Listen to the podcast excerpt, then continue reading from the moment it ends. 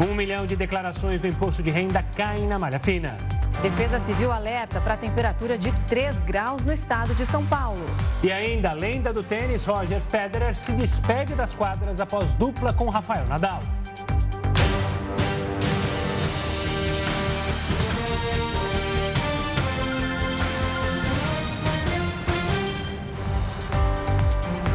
O dólar fechou a sexta-feira com a maior alta em cinco meses e praticamente zerou as perdas da semana.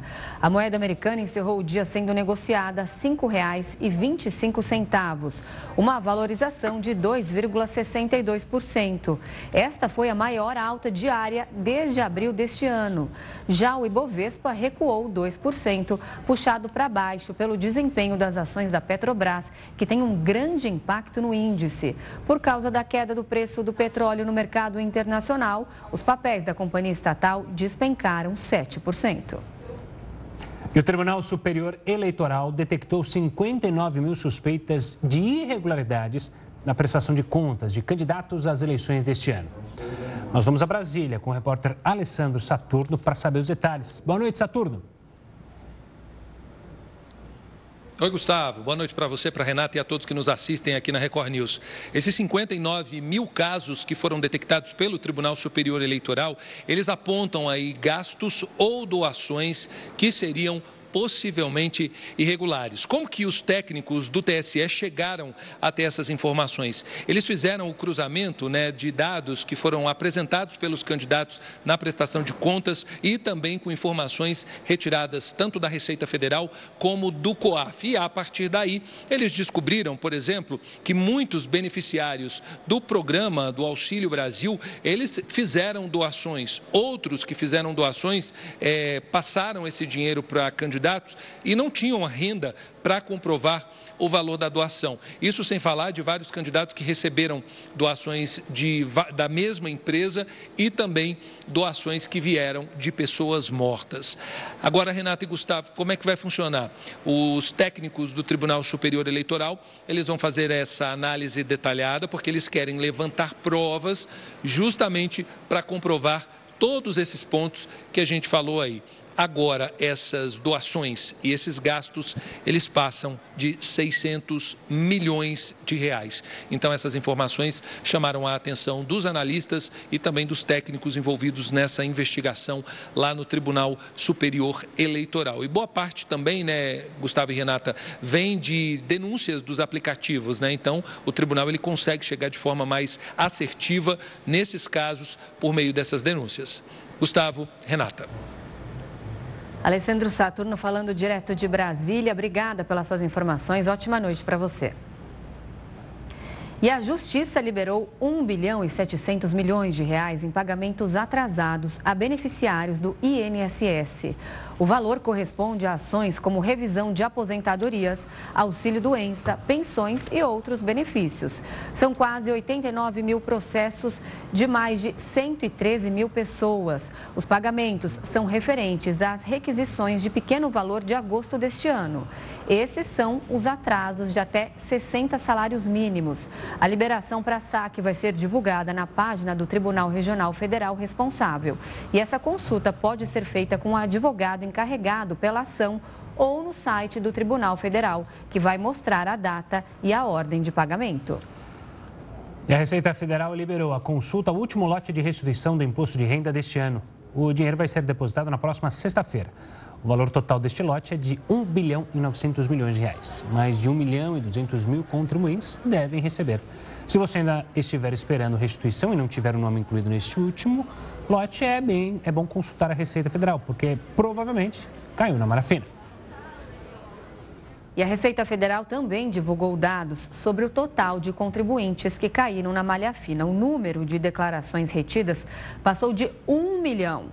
Heródoto Barbeiro já está aqui com a gente. Boa noite. Conta para a gente qual foi o erro mais comum. Olá, Renata. Sabe que eh, me ligaram aqui agora o telefone? É o Leão. Não atende, foge dele. É, o Leão ligou aqui para mim. Deixa ele cair na caixa postal.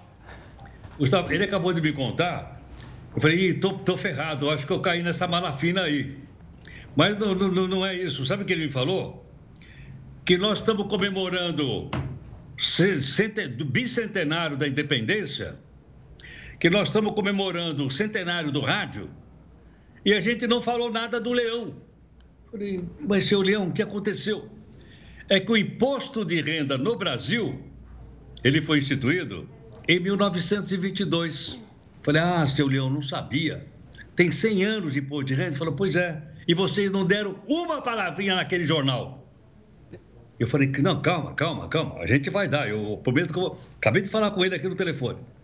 Então o imposto de renda está complementando 100 anos. Olha que maravilha, que data maravilhosa. E sabe o que o Leão me falou? Ele falou assim: Você se lembra quando o jornalista não pagava imposto de renda? Oh, tempo bom, hein? Peraí, peraí, peraí, peraí, seu Leão, peraí, isso não é do meu tempo. Pois é. O seu Leão me contou que até 1965 jornalista não pagava imposto de renda. Falei, Cacilda, que legal. Pois é, pois é, mas de lá para cá passou a pagar. Aí o Leão disse, não era só imposto de renda que vocês não pagavam, vocês jornalistas aí. Vocês não pagavam IPTU também. E quando vocês compravam uma passagem aérea, vocês só pagavam metade da passagem. Falei, não sabia. E outra coisa, para entrar em casas de diversão, cinema, teatro e tal, campo de futebol, vocês pagavam só meia. Senhor Leão, é o seguinte, vamos tocar de assunto. Esse assunto não está ficando bom.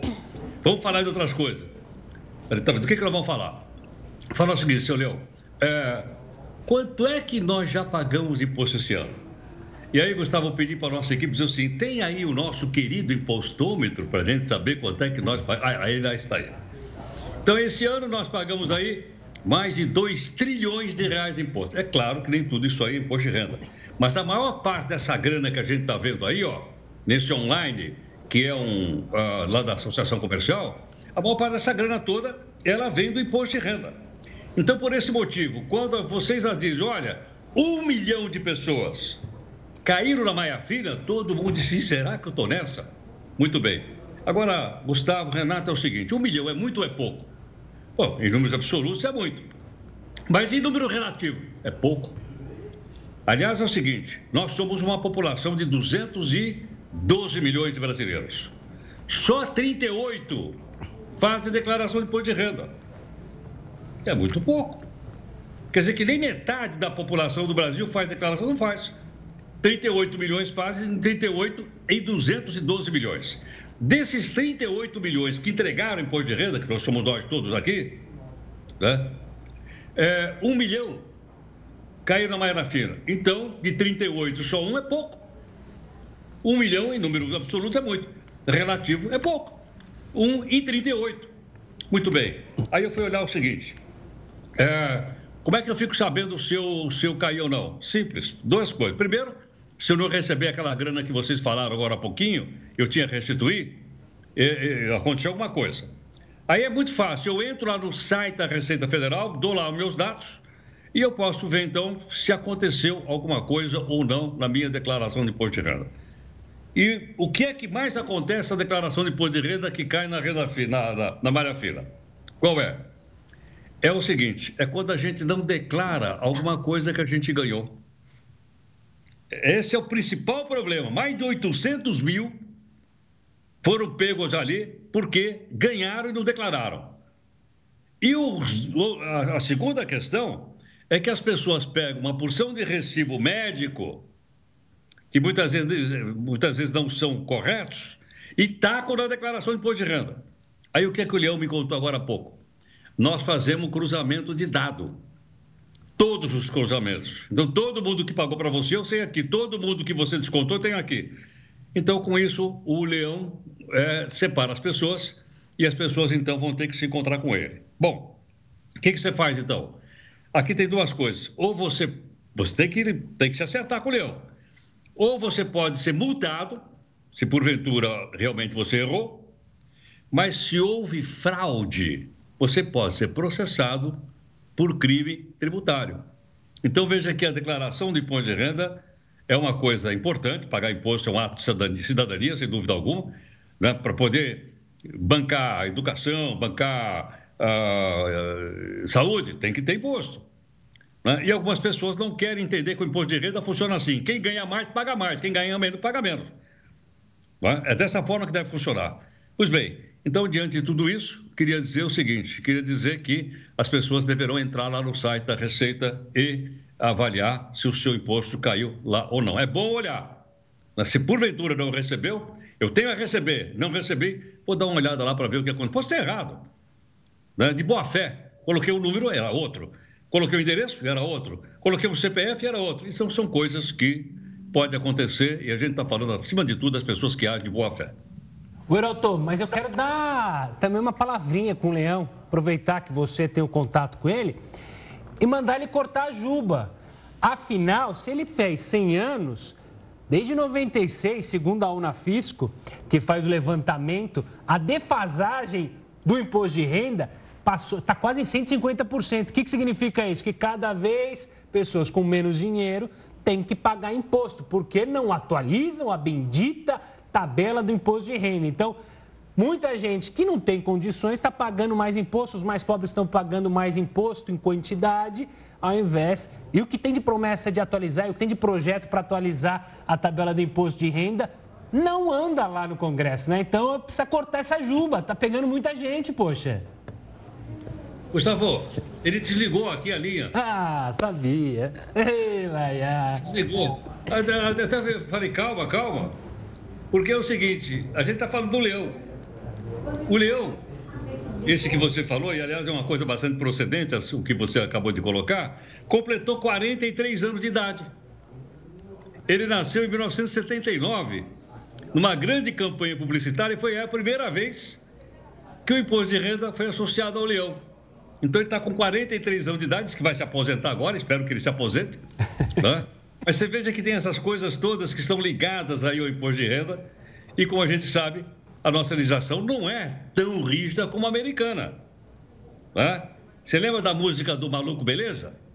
Ei, Al Capone, vê se tem. Né, né? Foi preso por quê? Porque não declarou o imposto de renda. Aqui não chegamos a tanto, tá certo não? Mas eu acho que, como um gesto de cidadania, a gente tem que pagar aquilo que é razoável. Bom, Heroto, obrigado pela participação. Sexta-feira está liberado para sextar, combinado, HB? Combinado, vou falar pro Leão.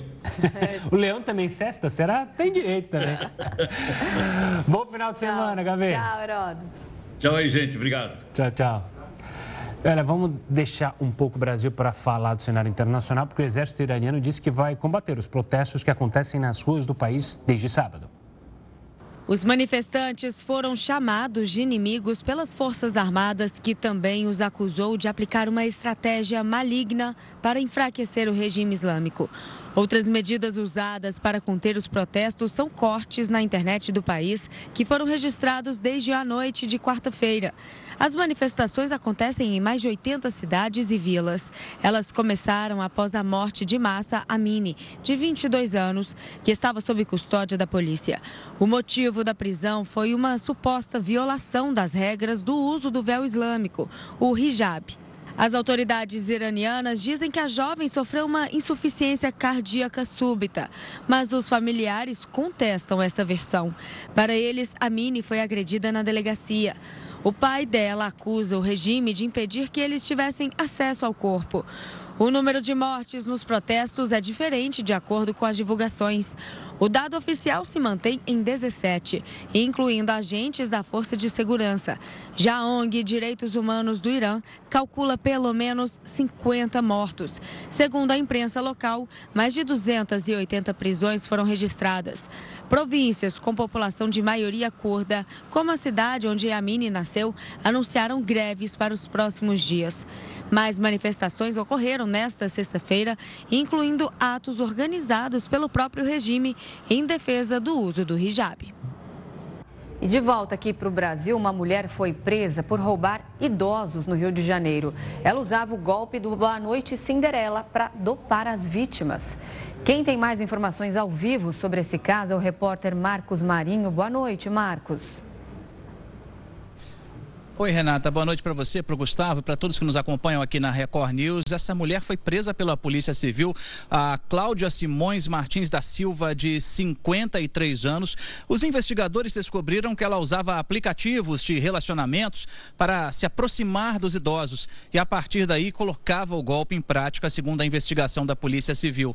Hoje, ela foi presa, de acordo com os investigadores, após dopar um idoso, um dentista de 68 anos de idade. Ela foi encontrada em casa na Ilha do Governador, no Jardim Guanabara, que é um subbairro da Ilha do Governador, na zona norte do Rio de Janeiro, a área mais nobre desse bairro onde ela foi presa. Segundo a polícia, ela marcou um encontro em um quiosque na Praia da Bica e aí dopou esse idoso. A partir daí, convenceu eh, esse, essa vítima e foi até o consultório dele, ah, também na Ilha do Governador.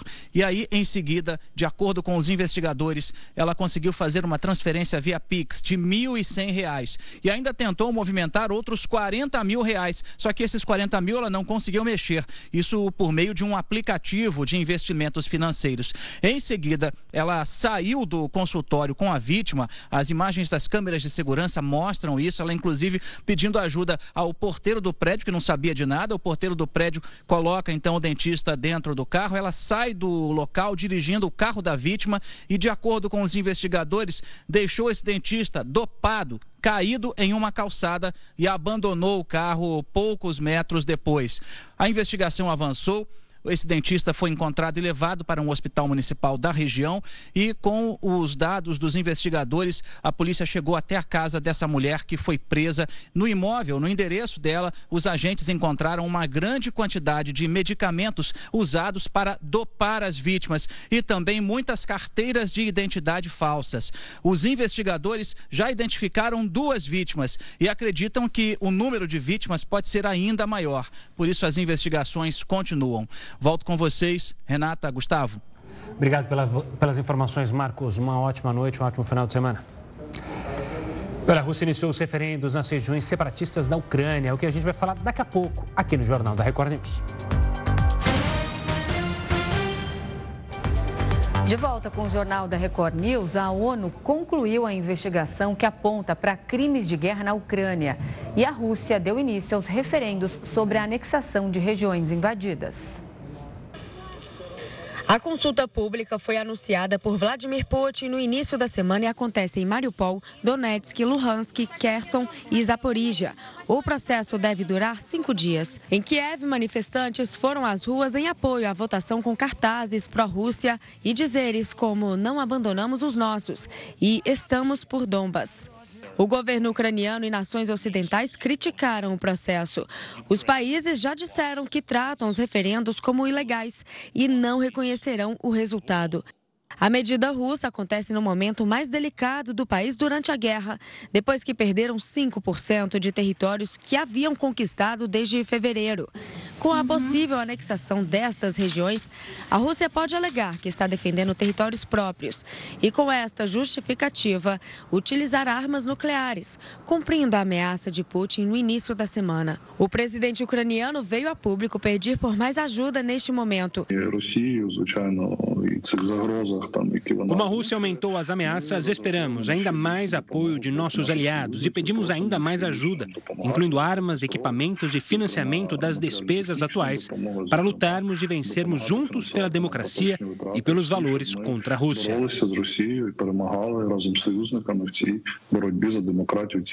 Também nesta sexta-feira, a ONU concluiu uma investigação que realizou em 27 cidades ucranianas e determinou que crimes de guerra foram cometidos no país.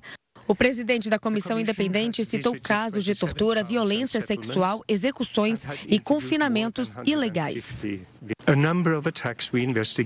Vários ataques que investigamos foram realizados sem distinção entre civis e combatentes no que diz respeito às violações contra a integridade pessoal. Ficamos impressionados com o grande número de execuções nas áreas que visitamos. E quem analisa esse movimento russo para a anexação de territórios ucranianos é o Leonardo Trevisan, professor de Relações Internacionais da ESPM. Professor, uma boa noite. Obrigado pela participação. Sempre uma honra conversar com o senhor aqui no Jornal da Record News. Eu começo questionando, professor, existe alguma diferença do que está acontecendo hoje na região de Donbass com o mesmo artifício usado pela Rússia na anexação à Crimeia? Que se cria um referendo para ver, olha, vamos ver o que, que eles querem, o povo dessa região. Existe diferença do que aconteceu lá em 2014 para agora ou é exatamente a mesma coisa? É, é, boa noite, boa noite, Gustavo, boa noite, Renata, boa noite a todos que nos escutam. Sem dúvida nenhuma, não, é? não, há, não há grandes diferenças. A diferença sensível é quanto ao objetivo final. É? Há uma proximidade, o, o, o, procedimento, vamos dizer daquela forma, né? o modo de operação, o modus operandi dos russos é igualzinho. Né? Eles, eles, de alguma forma, criam o fato militar, transformam esse fato militar em fato consumado, ocupam a região e daí fazem um referendo com a região ocupada, perguntando se aquelas pessoas que moram ali, com os russos ali do lado, aceitam se, se transformar em território russo. Não há dúvida que ganham esses referendos, né? não é difícil imaginar. Foi assim na Geórgia, não, é, não foi só na Crimeia que eles fizeram isso, em 2008 na Geórgia já fizeram isso, fizeram isso na Chechênia. É, é muito comum esse procedimento. Né? O que muda neste caso aqui é o resultado final, Gustavo. Por quê? Porque, na verdade, essas ocupações e esses referendos, eles são um sinal de problemas nas operações militares. O que eles pretendem com esses referendos, eles quem? O, o Estado-Maior russo, os russos pretendem com esses referendos, é criar uma situação que seja absolutamente irreversível é, passou a ser território russo, qualquer ataque dos ucranianos para recuperar o que era o seu território se transformará em um ataque à própria Rússia. E, nesse sentido, eles podem usar qualquer arma em, seu, em sua defesa. Professor, essa consulta popular ela já é discutida há alguns meses, mas você acredita que esse processo foi acelerado por conta aí da Ucrânia ter retomado algumas regiões importantes aí numa recente contraofensiva? Sem dúvida nenhuma, especialmente a região que a Ucrânia retomou, que é Kharkiv, que é lá no norte, não é? bem no nordeste da, da, da Ucrânia. O que, é que, o que é que os russos tinham feito? Eles tinham iniciado a invasão da Ucrânia por Kharkiv e por Odessa, exatamente para cortar um território, cortar uma fatia da Ucrânia que vai desde o norte, lá em cima, em Kharkiv, até Odessa. Os ucranianos retomaram, por várias razões militares, eles que com apoio forte de material bélico ocidental de melhor qualidade, os ucranianos retomaram a região norte. Isso foi um sinal para os russos de que eles poderiam ter problemas em todas essas quatro regiões: Donetsk, Luhansk, Zaporídia e especialmente Kherson, que é talvez a região mais sensível, porque Kherson protege, faz uma conexão territorial com a Crimeia. Tudo isso tem um único alvo, não é? Mostrar que, de alguma forma, se por um acaso os ocidentais e os ucranianos tentarem avançar nestas regiões, a reação dos russos pode ser muito maior. É neste quadro que nós temos que encaixar a convocação dos 300 mil reservistas russos para a luta na Crimeia. esse referendo ele tem essa diferença. Ele é motivado por um problema militar e não por uma conquista. Pois é, justamente nesse ponto, esse problema militar, ou seja, é, a Rússia está passando por uma dificuldade é, nas ações militares chama esses 300 mil reservistas. Apesar da gente ter mostrado na reportagem que houve é, protestos, na verdade não protestos, mas manifestações a favor do presidente Putin e da Rússia dentro do país, também há gente descontente. Esse descontentamento ainda é muito pequeno para abalar a popularidade de Vladimir Putin na Rússia, na sua opinião, professor? Olha, Gustavo, você tocou no ponto central, né? E com bastante equidistância na situação. A tua pergunta é básica. O quanto uma situação dessa revela impopularidade? Ora, vamos ser, vamos ser claros, né? Convocar os, o, os teus filhos para lutar na guerra não torna nada popular o governo. Porém, nós não podemos negar, e este fato é concreto, é? precisamos esperar as novas pesquisas, que Putin tem mais de 70% de apoio popular. São aquelas pessoas que não necessariamente estão indo para a guerra. Se você perguntar para os jovens que vão para as guerras, você vai ter uma mudança bem diferente disso. A Rússia, no total da população, tem uma distância muito grande desses jovens. É daí que aparece os 70%. Porém, não há dúvida nenhuma, como aquela matéria do Washington Post fez com muita clareza, há uma essa impopularidade dessa convocação inicia um processo de erosão do domínio do poder de Putin. Isso é suficiente? Isso quer dizer que Putin vai cair amanhã? Não, não, não, não é nada disso. Ele tem 70% ainda, mais de dois terços da população ao seu lado, como vocês mostraram. Outra coisa diferente é você roubar das pessoas, tirar das pessoas a esperança de que a guerra vai terminar. Convocar novos, novos reservistas, chamar os jovens desse formato é um sinal muito forte de que a guerra é longa. Nenhuma população gosta de ouvir uma situação como essa. Professor, é, me tira uma dúvida. Esses referendos, eles podem ser feitos mesmo que a Rússia, no caso, não tenha um controle total militar de uma área, porque ela não te, ela tem o controle total nessas quatro, cinco regiões que a gente está citando aí? Essa pergunta é boa, porque esta pergunta ela revela os limites da operação militar russa.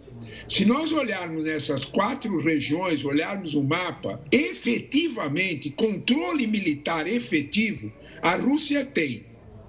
Em Donetsk, lá no alto, ela tem um controle. Já em Luhansk, o controle é forte, mas não é total, há uma pressão. Na, na região de Kherson, que é a região próxima da, da, de Odessa, próxima do sul, essa região ela está ainda em, ainda em confronto. É essa situação toda que a gente pode dizer que é diferente do caso da Crimeia. Vamos dizer desta forma: esses referendos foram apressados pelo Kremlin. Este é o ponto ideal da tua pergunta. Eles não estavam previstos para serem feitos tão rápido. A ação militar no, no, no Nordeste, a retomada da região de Kharkiv, apressou esses referendos. Vamos deixar, vamos deixar isso bem claro. Esses referendos têm uma conexão direta com o fato de Putin definir que agora qualquer ameaça a esses territórios é uma ameaça à própria Rússia. E, portanto, ele pode usar armamento mais pesado, até mesmo armamento nuclear, porque ele está defendendo um território. Na prática, Renata, o que ele está insinuando, o que Putin está insinuando, tanto com o referendo como essa tomada, é que ele está oferecendo algum tipo de negociação, tanto para o Ocidente como para a própria Ucrânia. Em outras palavras, Vamos sentar na mesa de negociação que eu me contento com esta fatia, com esses 20% da Ucrânia. Esse chamado teve uma resposta não favorável por parte do Ocidente. É este foi, este foi o discurso de Biden, sem conversa, contra romper a integridade territorial da Ucrânia. Ele ofereceu e o Ocidente não comprou. Professor, eu queria pegar esse último ponto que você falou para fazer uma última pergunta. Infelizmente, o nosso tempo é curto. Tentar até pedir para você é, não se alongar muito. Eu sei que é difícil, mas é justamente uma questão. Passados, vai completar sete meses, se não me engano, amanhã, de guerra na Ucrânia. Isso. A negociação cada dia está mais distante. É possível cravar que o fim dessa guerra só vai acontecer se um dos dois governos cair? No caso da Ucrânia, a desistência do presidente Volodymyr Zelensky, até a morte do presidente em algum ataque militar. E no caso da Rússia, aí a gente precisaria de uma traição, imagino, interna da Rússia. Só assim para esse conflito acabar? Ou eu estou sendo muito pessimista?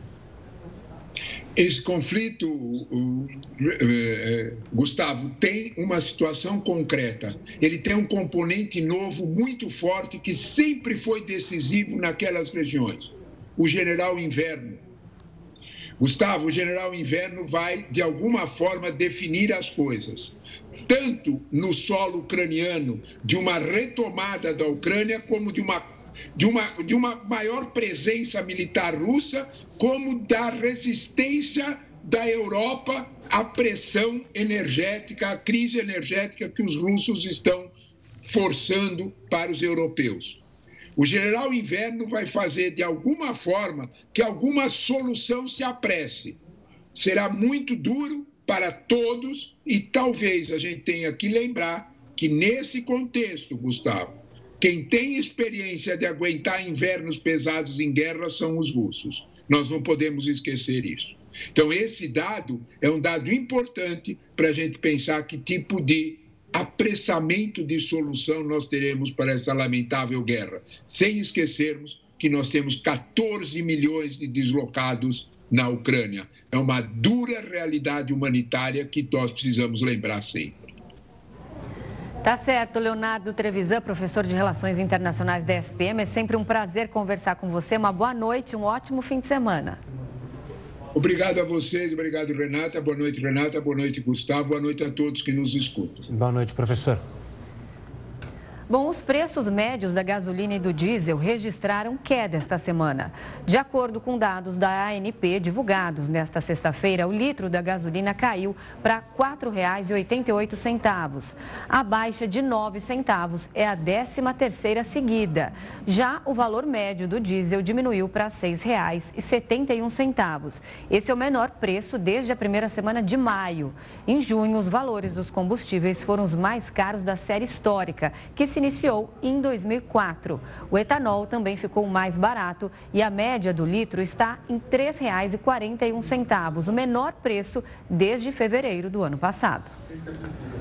E a Defesa Civil alertou para o frio intenso no estado de São Paulo nesse final de semana. Pois é, a primavera chegou, mas está parecendo inverno? A gente explica isso já já aqui no Jornal da Record News. O Jornal da Record News está de volta e nós vamos falar sobre um estudo que revelou que o tempo de deslocamento aumentou no trânsito de São Paulo em relação ao ano passado.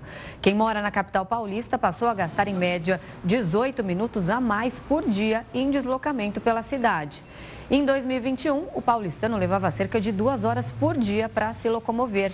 Neste ano, a média passou para 2 horas e 19 minutos. Segundo a pesquisa, esse aumento no trânsito tem relação com a retomada das atividades presenciais após o pico da pandemia no ano passado. O levantamento também apontou que 6 em cada 10 pessoas se deslocam a pé pela cidade, mas não se sentem seguras no trânsito. Milhares de moradores das Ilhas Bermudas, no Caribe, ficaram sem luz por causa do furacão Fiona. As rajadas de vento chegaram a 160 km por hora. Fortes chuvas também atingiram a região. Durante a noite, diversas áreas registraram cortes de energia. Segundo dados da principal empresa de eletricidade local, mais de 7 mil pessoas foram afetadas. O território é um dos lugares mais remotos do mundo. Isso significa que não há para onde levar os moradores quando acontece uma grande tempestade do tipo. O Centro Nacional de Furacões dos Estados Unidos rebaixou a tempestade para a categoria 3. O Fiona tem potencial para atingir o Canadá e se tornar uma das tempestades mais severas da história do país. E a chegada da primavera já provocou mudanças nos termômetros pelo país, principalmente na região sul. Cidades de Santa Catarina amanheceram com temperaturas negativas nesta sexta-feira. São Joaquim, no sul do estado, chegou a registrar neve. E para entender essa virada no tempo e saber como se preparar para o frio, a gente conversa com o Mamedes Luiz Melo, meteorologista do IMET, do. Boa noite, Mamedes. Muito obrigada pela sua participação aqui no Jornal da Record News. Bom, geada, frio em plena primavera, deu a louca no tempo? Boa noite, Renata. Boa noite, Gustavo. Boa noite a todos os telespectadores. Até parece isso mesmo, né, Renata? Mas, na verdade, faz parte dessa estação da primavera ter esses altos e baixos, principalmente ainda com a atuação do Laninha, que faz acentuar é, alguns, alguns fenômenos, como a gente está vendo agora aí, essas passagens dessas massas de ar polar um pouquinho mais é, tardio, mas que estão passando de uma maneira mais fraca que estão passando motivo pelo qual né, é, trouxe essa chegada dessa neve em pleno setembro, em plena primavera, é, de, foi devido aí a um ciclone essa tropical que ficou jogando ali umidade para cima do, do, do, continente e que trouxe essas temperaturas negativas devido à entrada também junto com esse ar frio, com essa umidade é, jogada pelos ventos do ciclone essa tropical. Mamedes, uma boa noite também da minha parte. A gente mostrou aí o frio no sul, aqui em São Paulo também frio no sudeste, mas o Brasil é um país continental. O que, que a gente pode esperar dessa influência da laninha na primavera?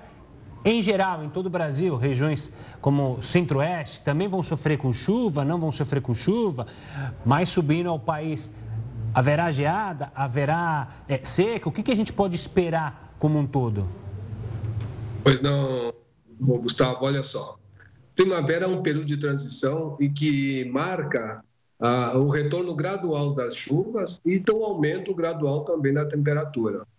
Por o Laninha ainda estar atuando, aí se espera que é normal, né, dentro aí da, da, da, da estação, o Sudeste ser um pouquinho mais frio em termos de temperatura.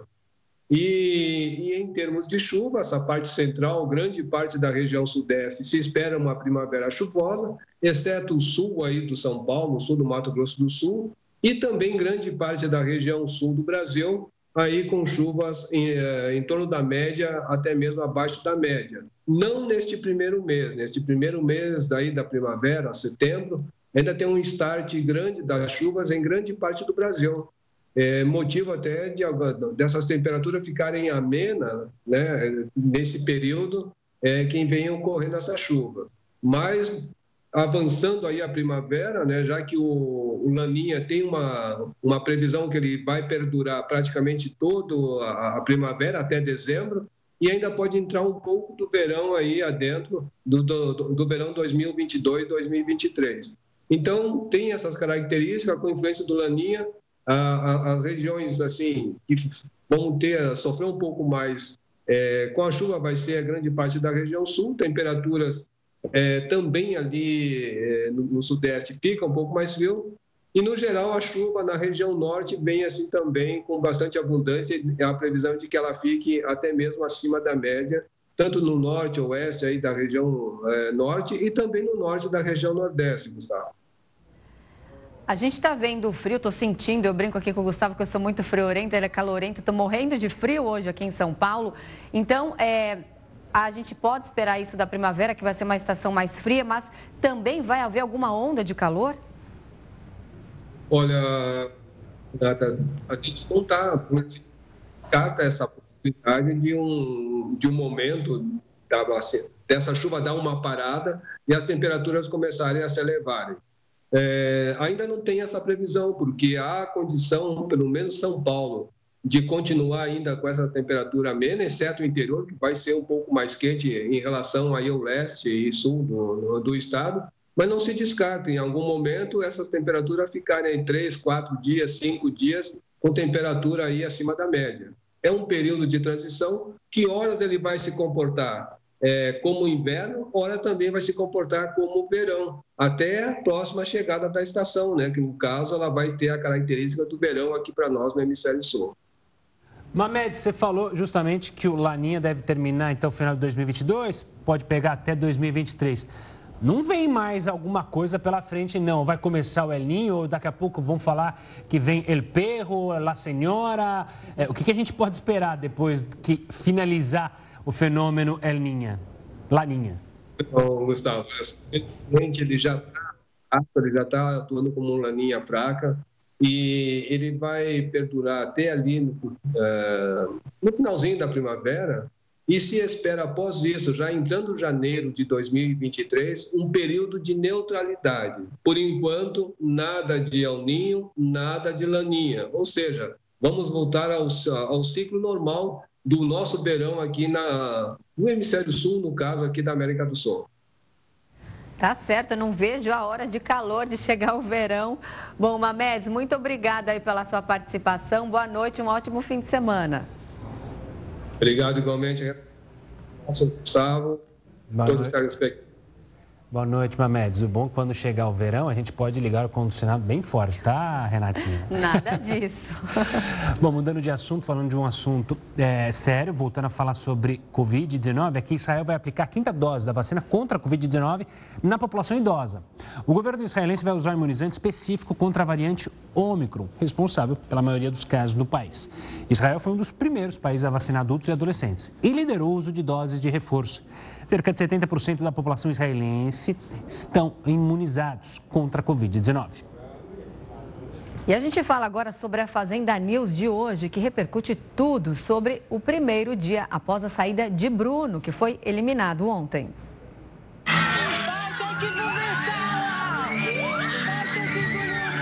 Mais uma semana de A Fazenda acabou e o reality não para de proporcionar grandes momentos. Para deixar os telespectadores ainda mais inteirados sobre tudo o que acontece dentro da sede, a Fazenda News recebe convidados diariamente. Junto com a apresentadora Fabiana Oliveira, eles debatem os principais acontecimentos. Ontem o programa recebeu o ex-peão Kaique Aguiar e o jornalista Renato Cipriano.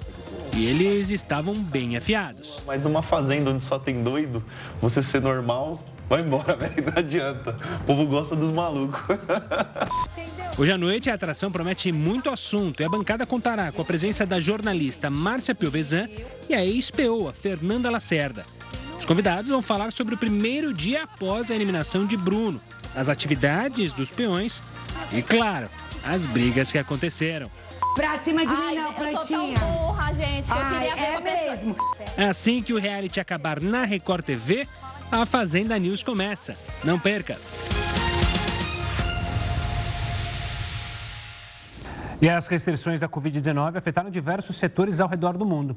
As apresentações e shows ao vivo foram proibidas por meses. Em Hong Kong, os artistas continuam enfrentando dificuldades para retomar a normalidade. riff poderoso de metal ecoa por esse bar de Hong Kong. A única diferença é que aqui a música está sendo transmitida ao vivo de um estúdio do outro lado da cidade para obedecer às regras da pandemia, que proibiram pequenos shows por mais de 650 dias. A chegada do coronavírus afetou as apresentações ao vivo em todo o mundo, especialmente nos primeiros 18 meses. Mas em nenhum lugar essa dificuldade durou mais do que em Hong Kong. Enquanto festivais, shows e turnês internacionais voltaram com força global, os músicos de Hong Kong não tiveram essa sorte. Durante a pandemia, a região proibiu apresentações ao vivo em qualquer lugar que sirva comida ou bebida. Espaços como The Want, um dos bares de música ao vivo mais antigos da cidade, tiveram que ser criativos. Um dos proprietários do estabelecimento diz que eles estão tentando fazer o que podem para manter o bar em funcionamento. Em um estúdio de gravação à prova de som do outro lado da cidade, a banda de metal local Osmium toca uma mistura das próprias composições, além de covers de Iron Maiden e Metallica. Por enquanto, a tela do computador em frente à banda mostrando o movimento dentro do bar é o mais próximo que dá para chegar perto dos fãs. Os músicos consideram as restrições injustas, já que outros negócios como karaokê, cinemas e restaurantes foram autorizados a retomar o funcionamento. A música ao vivo foi classificada como atividade de alto risco pelas autoridades. O chefe do Sindicato dos Músicos da região estima que milhares de artistas estejam sem emprego atualmente, com uma queda drástica nas rendas familiares. Hong Kong aderiu uma versão da política Covid-0 da China durante a pandemia uma medida que atingiu fortemente a economia regional. Enquanto centros de negócios rivais como Singapura, Londres e Tóquio reabriram com quase nenhuma medida restritiva, Hong Kong manteve a quarentena obrigatória dos hotéis, atualmente em três dias. O tenista Roger Federer, lenda do esporte, se despediu das quadras. Você vai ver esse adeus já já aqui no Jornal da Record News. Estamos de volta com o Jornal da Record News para falar sobre um barco que afundou na costa da Síria e deixou pelo menos 73 mortos. A embarcação tinha a maioria de libaneses e sírios a bordo. Segundo autoridades, o barco transportava 150 pessoas. Por causa da crise econômica no Líbano e nos países vizinhos, cada vez mais refugiados tentam cruzar o mar Mediterrâneo para chegar a países europeus. Segundo a ONU, pelo menos 38 barcos com mais de 1.500 pessoas deixaram ou tentaram sair ilegalmente do Líbano pelo mar desde 2020. Depois de mais de dois anos, o governo do Japão vai retirar todas as restrições contra a Covid-19 para turistas estrangeiros.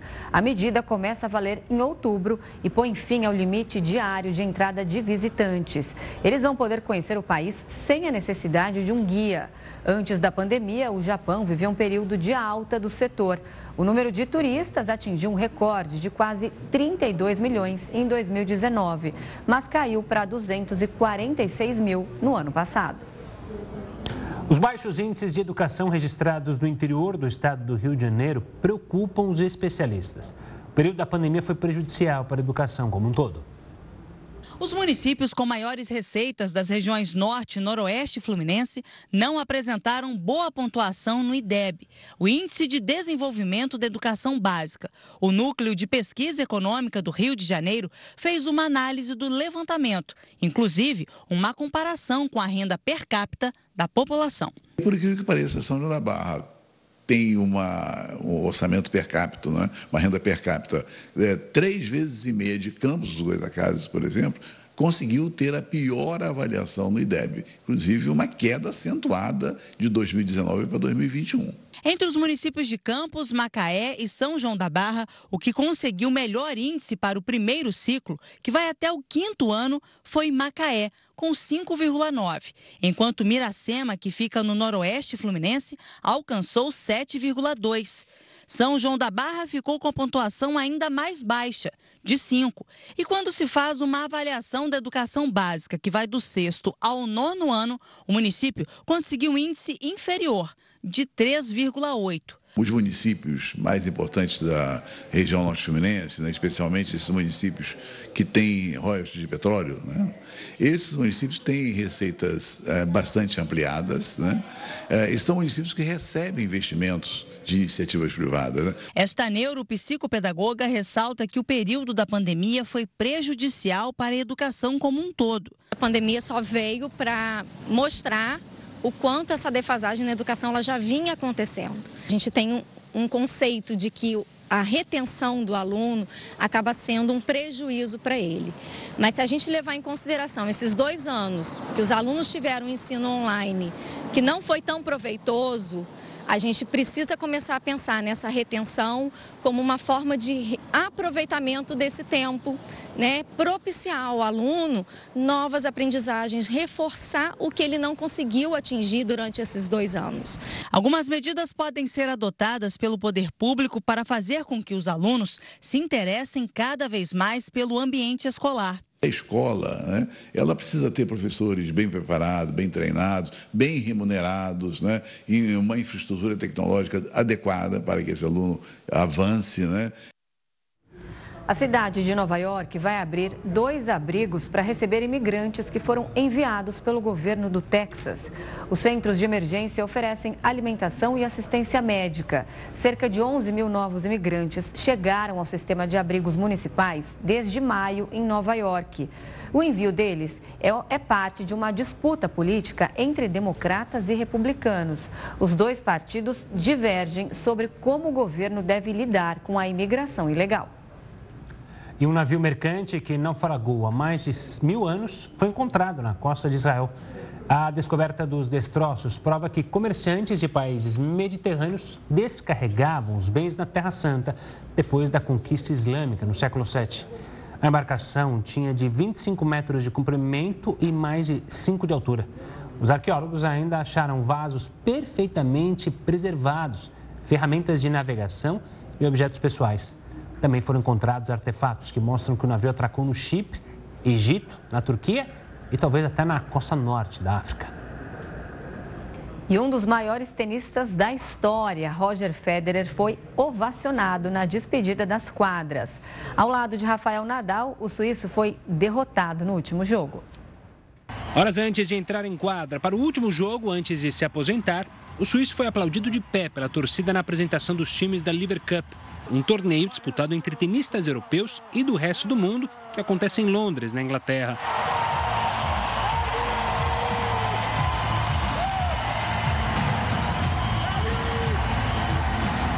Roger Federer jogou a última partida ao lado do espanhol Rafael Nadal. Após mais de 25 anos atuando profissionalmente, o suíço de 41 anos encerrou a carreira com 20 grandes lãs conquistados no currículo. E como o terceiro maior campeão da história entre os homens nos principais torneios do mundo. No total, Federer somou 103 títulos na carreira.